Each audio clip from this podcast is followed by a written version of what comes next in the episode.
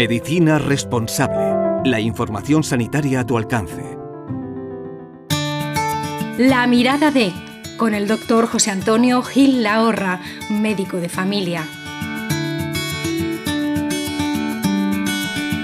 En unos días se cumplirán dos años desde que se inició el confinamiento por la pandemia de COVID. El cambio que se ha producido en nuestras vidas es importantísimo y en algunos casos sin vuelta atrás. A nivel sanitario y desde el punto de vista médico, se ha producido un deterioro en la asistencia, por el cierre inicial de los centros sanitarios y también por el miedo de la población, no toda, bien es cierto, la población ha tenido miedo a venir, a acercarse al centro de salud, a que le viera un médico. No obstante, en los centros de salud hemos trabajado y trabajamos sin descanso, de manera infatigable.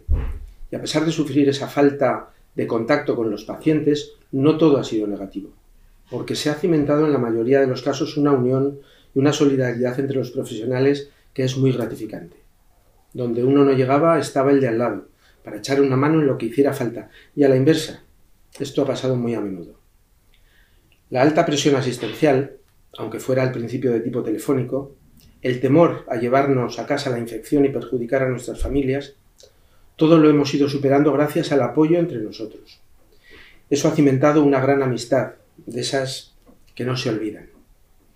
Ahora, y desde hace unos meses, las cosas van cambiando. Los pacientes van perdiendo el miedo y regresan al centro de salud con sus problemas, los de siempre, y el convencimiento de que van a volver a encontrar el apoyo, la comprensión y el consejo siempre útil de su médico de cabecera.